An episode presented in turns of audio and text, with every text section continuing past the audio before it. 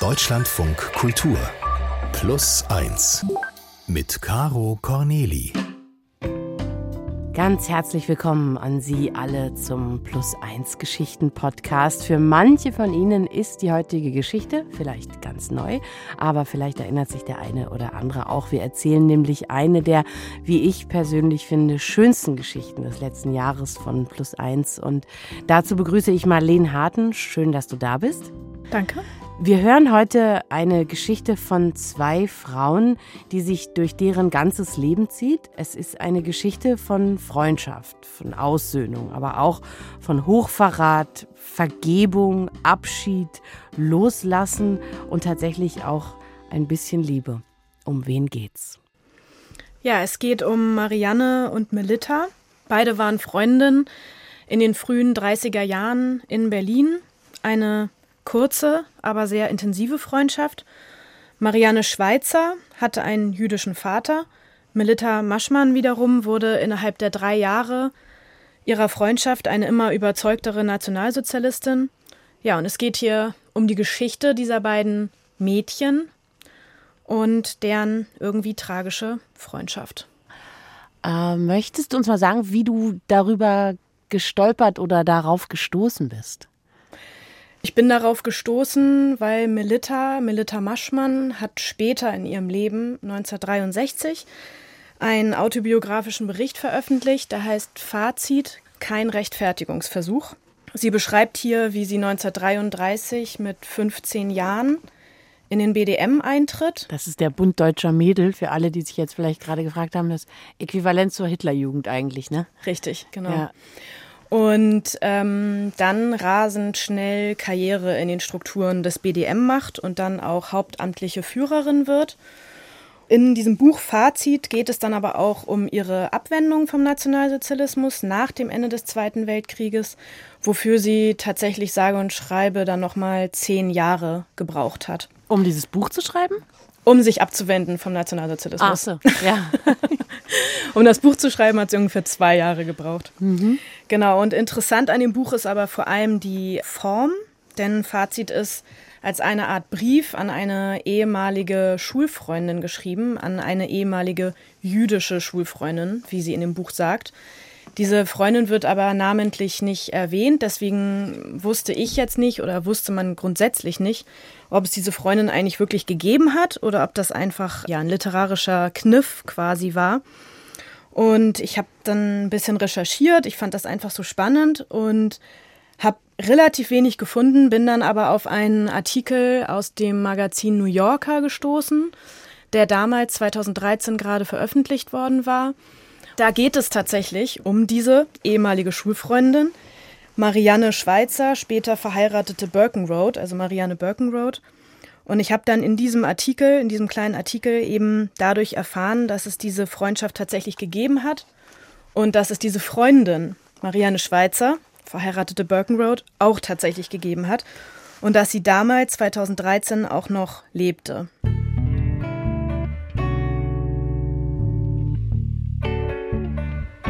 Dann habe ich mich ein paar Jahre nicht mit diesem Thema beschäftigt und dann, als ich ja, nach einem Thema ähm, gesucht habe für meine Bachelorarbeit. Ich habe damals Geschichte studiert an der Humboldt-Uni.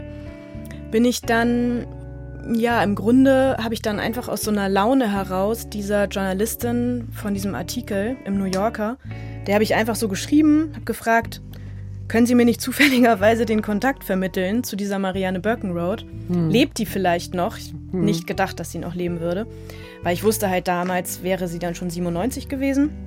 Und tatsächlich habe ich am gleichen, am gleichen Abend habe ich dann noch ähm, eine E-Mail bekommen von Marianne Birkenroad. Aber tatsächlich finde ich ganz spannend, also du hast das Buch gelesen, wusstest nicht, ob es diese Frau tatsächlich gibt und ja. warst aber von der Intensität und von der Art, wie es geschrieben ist, schon so gefangen, dass dich das schon ohne zu wissen, dass das eine echte Geschichte ist, sehr in, deinen, in, in seinen Bann gezogen hat. Ja, richtig. Ja. ja, es geht eben einfach in dem Buch geht es um diesen Verrat und es geht eben im Grunde so um diesen Wunsch, dass ihr dafür vergeben wird. Ja, das fand ich einfach spannend und wollte mich so auf die Suche nach dieser Freundin begeben und auch auf die Suche nach dieser Freundschaft und was da überhaupt passiert ist und wie es überhaupt alles weitergegangen ist, weil das geht eben aus diesem Buch Fazit überhaupt nicht draus hervor so.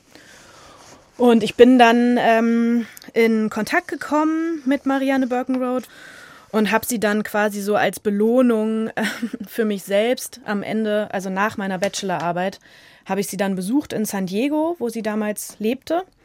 Genau, sie war damals ja 2016, war sie schon 98 und sah tatsächlich erstaunlich frisch und erstaunlich fit aus für das Alter und ja, ist ähm, sehr elegant gekleidet gewesen, hatte kurze weiße Haare, sehr zierlich und das Besondere waren so diese sehr lebendigen blauen Augen. Genau, ich muss dazu sagen, dass ich diese Gespräche damals aufgenommen habe, zunächst erstmal einfach für mich selbst mit einem einfachen Diktiergerät und deswegen sind die Tonaufnahmen jetzt nicht die allerbeste Qualität. Trotzdem sind das natürlich Aufnahmen, die sich nicht wiederholen lassen und ich denke einfach, dass sich das lohnt. Ja, ich denke auch, ich bin sicher, dass sich das lohnt. Ich bin schon äh, ganz gespannt, was sie, äh, was sie zu erzählen hat. Wir sind dann in den Gesprächen eigentlich gleich eingestiegen in das Jahr 1933. Und ja, es ist Frühling 1933, Hitler ist schon an der Macht, Deutschland ist jetzt Nazi-Deutschland und Marianne Schweitzer ist 15 Jahre alt und geht auf ein Gymnasium in Berlin-Wilmersdorf. Und dort lernen sich dann eben Marianne und Melita kennen. Ich denke, es war eine sehr enge Freundschaft. Im Grunde wäre das vielleicht eine richtige sexuelle Freundschaft geworden. Mhm. Irgendwann vielleicht, ich, ich hatte kein Interesse daran. Aber sie war, glaube ich, so für Frauen, könnte ich mir denken. Ich weiß es nicht, aber sie war wirklich nicht auf Männer gestellt. Sie hatte einen Freund, sagte sie mir, während ich Boyfriends hatte, nicht? Ja, Melita ist sehr intelligent und redet viel und gerne, kann sich sehr gut ausdrücken, ist ein leidenschaftlicher Gruppenmensch, ein Joiner, wie Marianne mir später erzählt. Sie, Marianne, sei dagegen mehr ein Eigenbrötler gewesen, langsamer, ernster, nachdenklicher. Melita nennt sie deswegen auch ein Buch mit sieben Siegeln. Und ähm, sie schreibt Marianne später in einem Brief, beziehungsweise nicht später, sondern damals, 1934, schreibt sie das in einem Brief. Doch ich liebe dich, wie du bist, und ich muss akzeptieren, dass wir beide auch mal alleine sein müssen. Daraus geht so ein bisschen hervor, dass ähm, Melita im Grunde die ganze Zeit mit Marianne verbringen wollte und auch einfach alles mit ihr teilen wollte und eben auch ähm, Marianne noch viel mehr so in ihr Leben reinziehen wollte so. Beide Mädchen wohnen damals im Berliner Westen, also dem noblen Teil Berlins. Melitas Vater ist Mitglied der Deutschnationalen Volkspartei. Und Melita und ihre älteren Brüder haben schon früh mit nationalkonservativen Einstellungen zu tun. Der Antisemitismus der Eltern wird eigentlich als selbstverständlich wahrgenommen. Von den Nazis halten die Eltern tatsächlich allerdings nicht so viel. Und als Melita im März 1933 BDM-Mitglied wird, wird sie das erstmal heimlich, weil ihre Eltern äh, nationalistische und monarchistische Jugendorganisationen der Hitlerjugend zunächst vorziehen. Ja, im Vergleich zu diesem Elternhaus ist das von Marianne und ihren drei Geschwistern ähm, geradezu intellektuell. Und mein Vater, er verehrte Künstler und solche Leute. Er war sehr philosophisch, psychologisch interessiert. Meine Mutter war, hat viel mit Kunst zu tun gehabt, ja. Und Melita kam gerne nach zu uns mhm. zu Hause, nicht, weil mhm. sie also meine Mutter schätzte und so mhm. nicht. Und vielleicht auch meinen Vater, weiß ich nicht mehr genau. Ich meine, er war selten zu Hause. Ein wichtiger Fakt ist, dass der Vater von Marianne jüdisch ist und dass Mariannes Vater jüdisch ist. Das erfährt Marianne selbst erst 1933. Und ähm, ja, meiner Meinung zeigt das eben, wie assimiliert die Familie auch war und im Grunde wie unwichtig das Jüdischsein in der Familie war und dass sie eigentlich eben erst durch die Nazis zu Juden beziehungsweise die Kinder eben nach den Rassegesetzen zu ähm, sogenannten Halbjuden gemacht wurden. Der glaubte nicht an die jüdische Religion, auch meine Großmutter nicht. Den Heiligen Abend waren wir zu Hause und den zweiten Weihnachten bei ihr und sie sagte immer, aber die Geschenke sind von mir, nicht vom Christkind. Ich war eben nicht, nicht religiös. Also der Vater hat ihnen eben erklärt, dass sie jüdisch sind und die. Was sind wir? und ähm, das hat erstmal im Grunde ja relativ wenig Eindruck auf sie und ihre Geschwister gemacht. Erstmal spielte das dann auch in der Freundschaft zu Melitta scheinbar gar nicht so eine große Rolle. Vielleicht eben auch, weil sie sich beide zu Anfang als eigentlich sehr unpolitisch bezeichnen und empfinden und im Grunde viel mehr über Literatur und Kunst sprechen. Dann kommen aber eben die nationalsozialistischen Rassegesetze 1935, die auch Nürnberger Gesetze genannt werden. Und durch diese Rassegesetze wird Marianne, egal ob sie nun religiös ist oder nicht, trotzdem eben zur sogenannten Halbjüdin erklärt.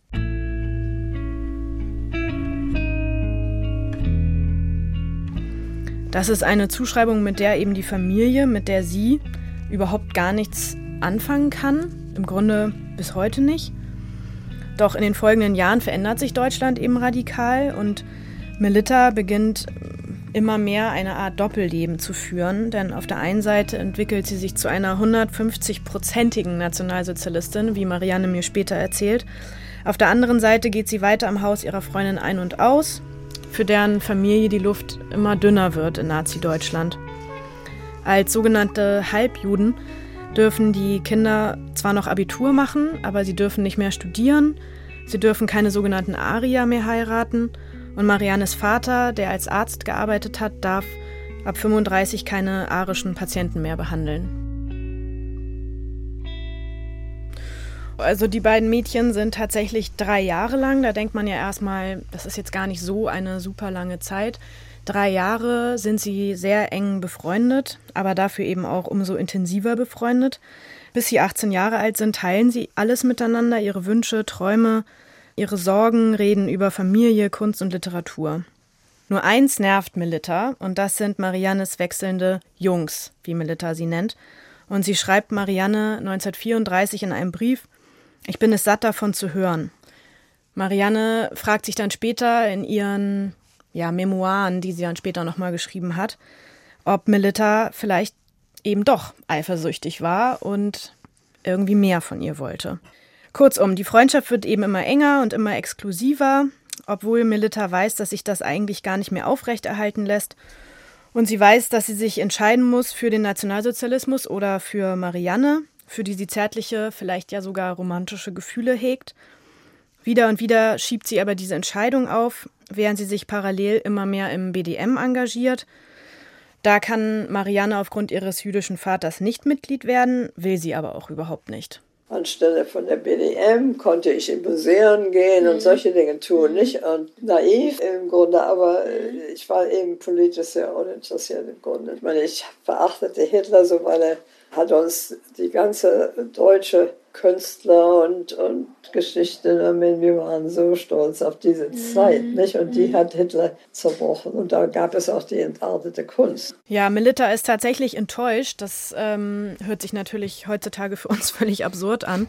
Aber Melitta ist enttäuscht, dass Marianne ihre Begeisterung für den Nationalsozialismus nicht so teilt. Mhm. Und ähm, Melitta sagt dann immer, dass Marianne Hitlers Größe nicht zu verstehen kann, weil sie jüdisches Blut habe. Dennoch nimmt sie Marianne immer wieder mit und Marianne kommt auch mit zu Hitlerreden. Und ja, erlebt Hitler deswegen einige Male eben live, zum Beispiel auch im Sommer 1936 bei der Olympiade in Berlin.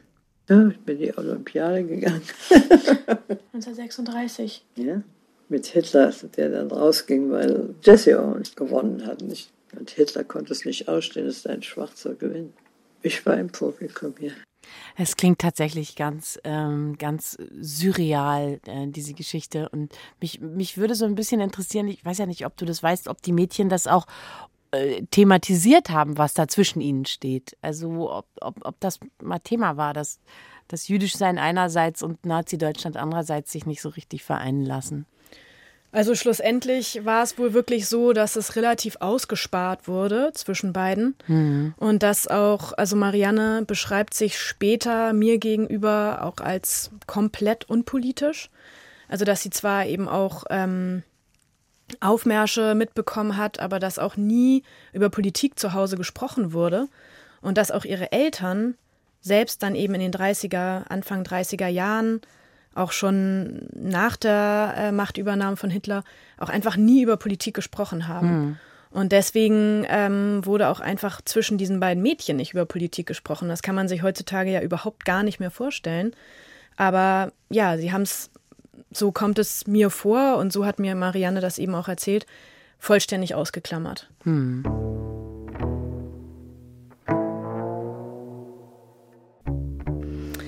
Genau, also bis ins Jahr 1936 hat Melitta diese Entscheidung also aufgeschoben, wie sie sich weiter zu Marianne verhalten soll, bis sich dann plötzlich für sie die Gelegenheit bietet, aus der Situation zu entkommen. Und zwar schicken die Eltern sie, sie ist mittlerweile 18 Jahre alt, in ein Internat nach Hessen. Dort soll Melitta ihr Abitur machen. Für Melitta ist diese ja, Verschickung eigentlich ein willkommener Anlass, um die Freundschaft ohne großes Drama und Verzweiflung auslaufen zu lassen. Ja, sie verabschiedet sich nicht von der besten Freundin, sondern kommt einfach vom einen auf dem anderen Tag nicht mehr zur Schule.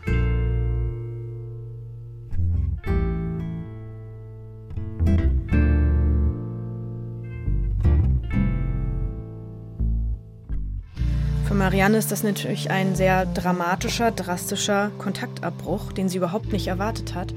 Ich habe sie auch später dann gefragt, war irgendwas schon vorher komisch? Hast du irgendwas erwartet? Nein, es war alles ganz normal, hat sie mir dann gesagt. Deswegen habe ich nichts von Melita gewusst. Ich war ihre beste Freundin und äh, sie hat mir nicht auf Wiedersehen gesagt.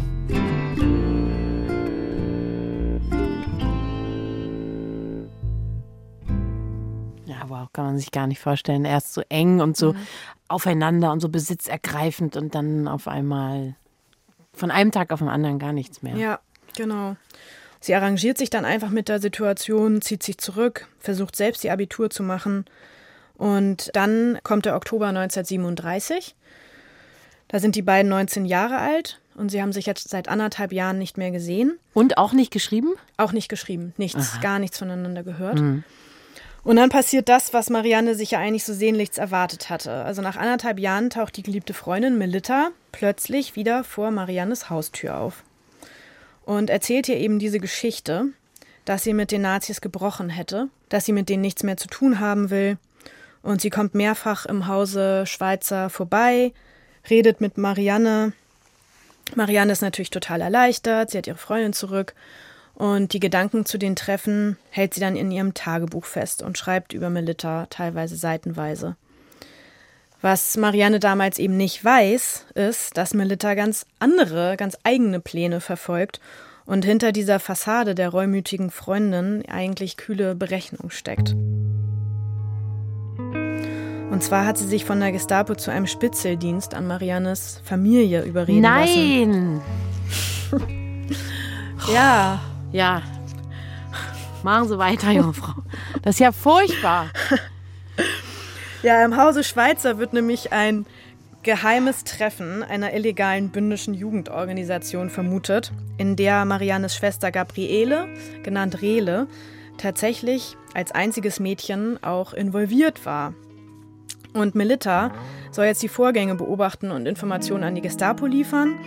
Das ist also der eigentliche Grund, warum sie plötzlich bei Marianne wieder auftaucht.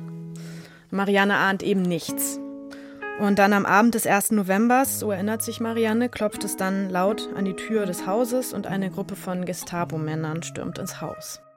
Oh Gott, das ist ja wirklich dramatisch. Mhm. Und scheußlich und überhaupt nicht freundinnenartig. Das ist wirklich Verrat, Verrat. Genau.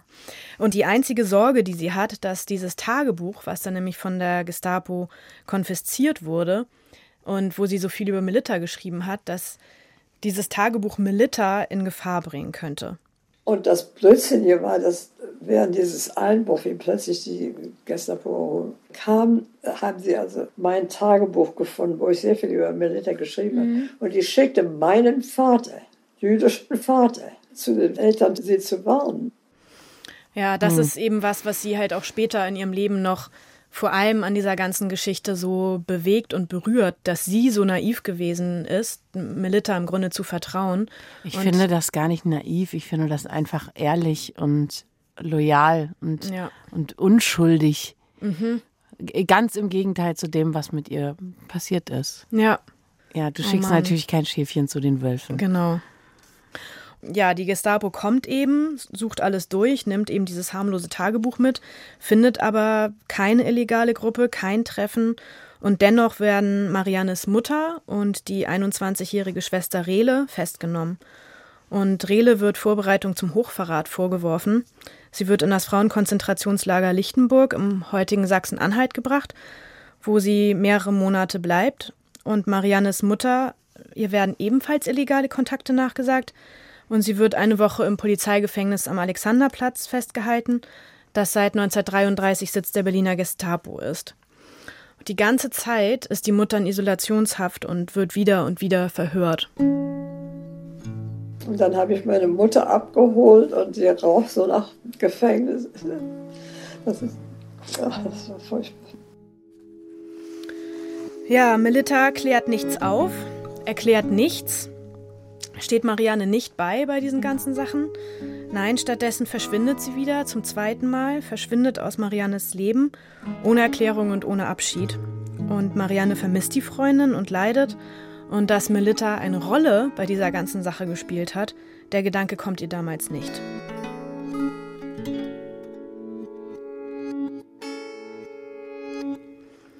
Danach trennen sich dann die Wege der 19-jährigen Mädchen vollständig. Während die Familie Schweizer auslotet, wie sie aus Deutschland wegkommen kann, beginnt Marianne ihre Karriere in der hauptamtlichen Führung des BDM. Mit 20 wird sie noch Mitglied der NSDAP und ein Jahr später, im September 1939, als Deutschland den Krieg beginnt, leitet sie im besetzten Westpolen die Presse- und Propagandaabteilung des BDM.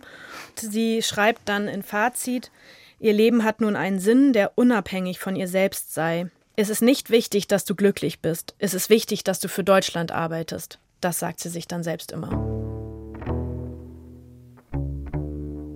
Für Marianne und ihre Familie wird das Leben in Deutschland immer unerträglicher.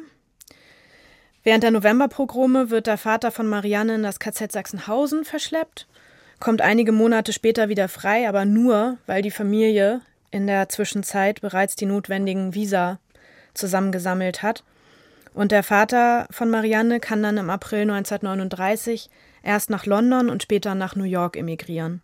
Marianne folgt ihm, 21-jährig, und ähm, später können auch Mariannes Mutter und der jüngere Bruder von Marianne, Christoph, über Kuba und dann in die USA fliehen.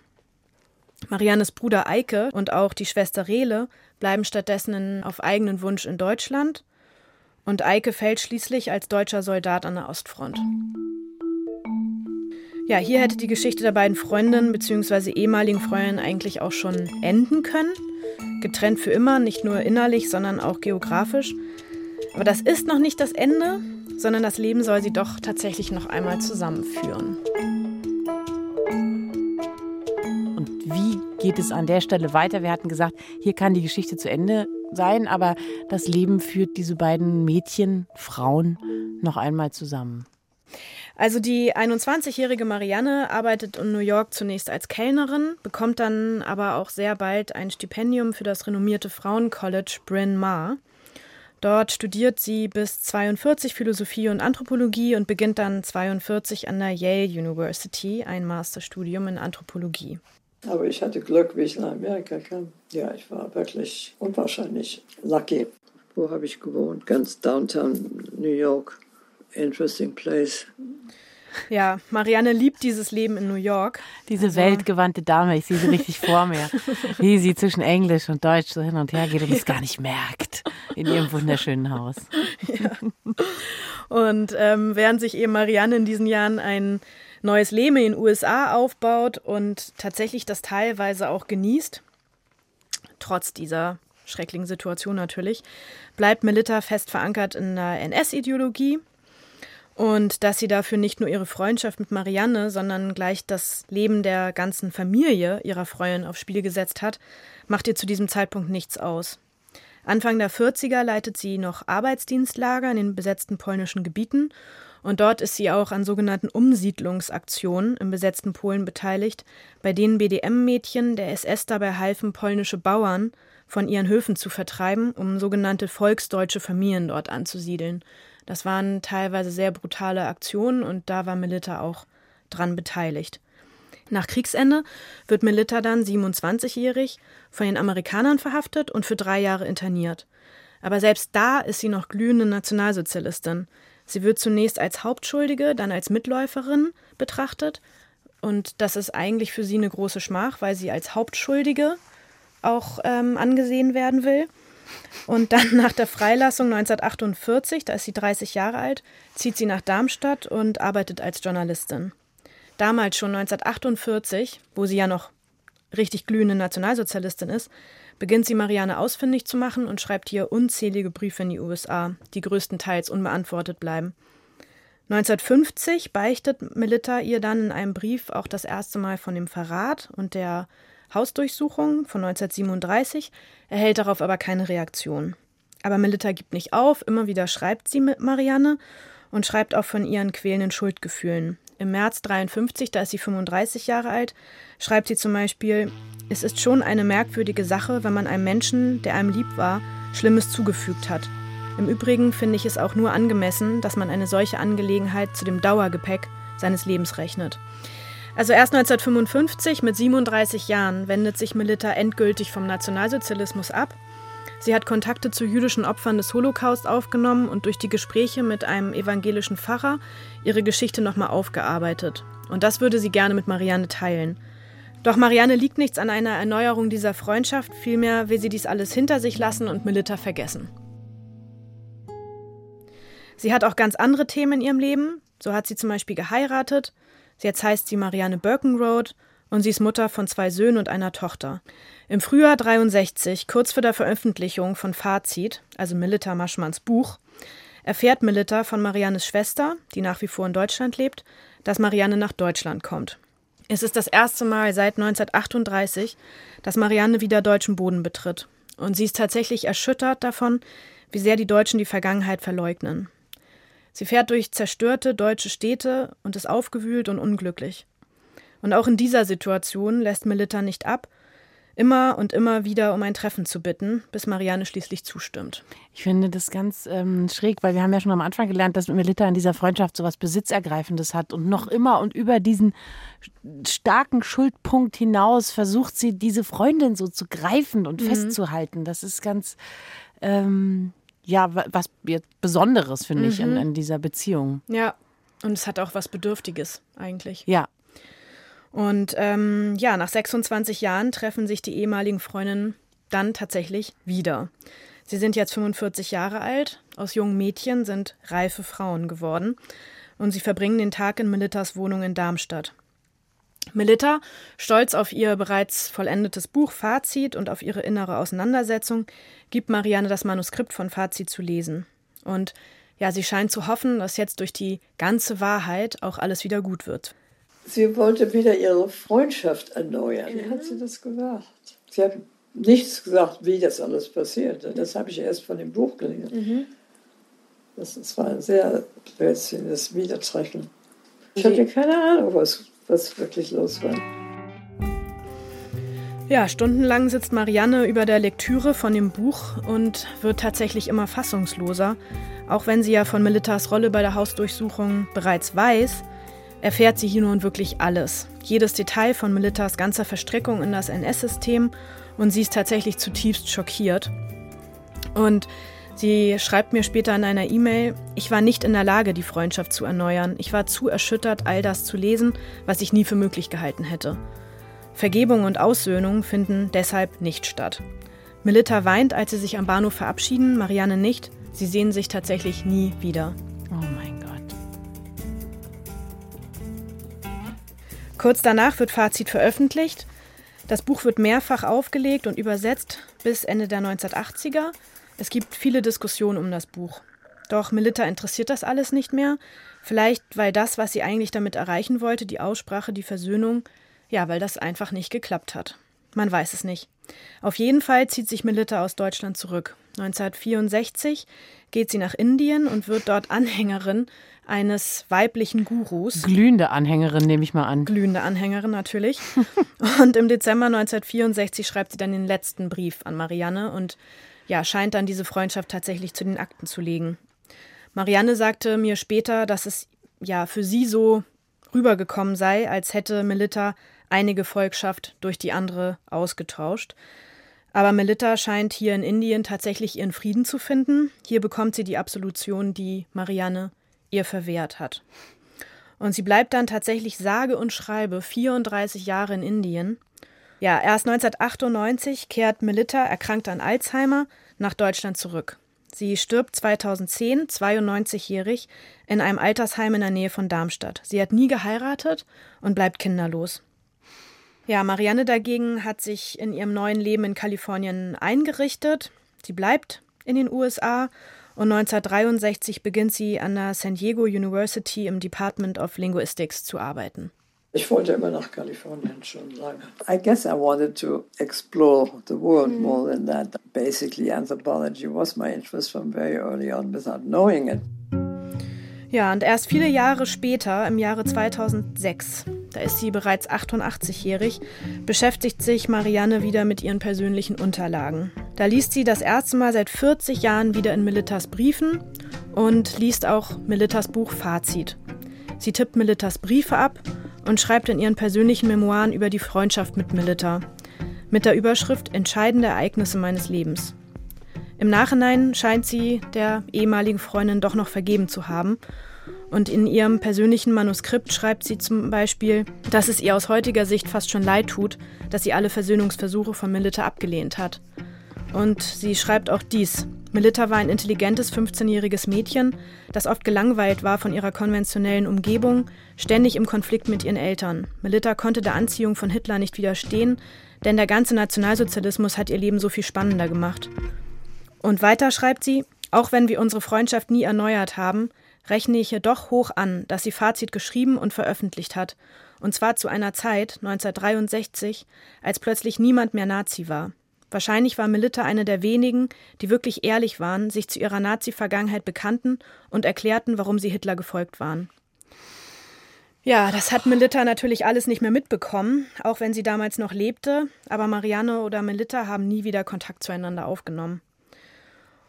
Ja. Ja, man kann das, ich kann das auch ein bisschen verstehen nach so viel extrem schwerem Gepäck. Was will man da zueinander sagen? Ich würde es auch schrecklich gerne mal so für einen Moment sacken lassen, weil ich den Eindruck habe, nachdem ich ähm, mir jetzt deine ganze Geschichte angehört habe, dass ähm, die, die, diese Freundschaft doch irgendwie so ein Kernerlebnis ähm, in dem Leben von beiden Frauen war und dass ja. die auch ganz entscheidend für später geprägt mhm. hat. Wie ist es denn dann für Marianne weitergegangen? Ja, im Juni 2020 ist sie tatsächlich mit 102 Jahren gestorben. Und von einer Freundin der Familie habe ich erfahren, dass sie ja bis kurz vor ihrem Tod noch ihre täglichen Gymnastikübungen machte und dass ihr Gedächtnis noch immer klar gewesen sei. Harter Stoff, meine liebe Marleen. Krasse Geschichte. Ganz, ganz, ganz vielen Dank dafür, dass du diese intensive Frauengeschichte hier mit uns geteilt hast bei Plus Eins. Bitte, bitte. Bis hoffentlich ganz bald mal wieder. Ja, danke. Das war unsere Geschichte der Woche. Wie immer an dieser Stelle weise ich auf unseren Lieblingsgast-Podcast hin.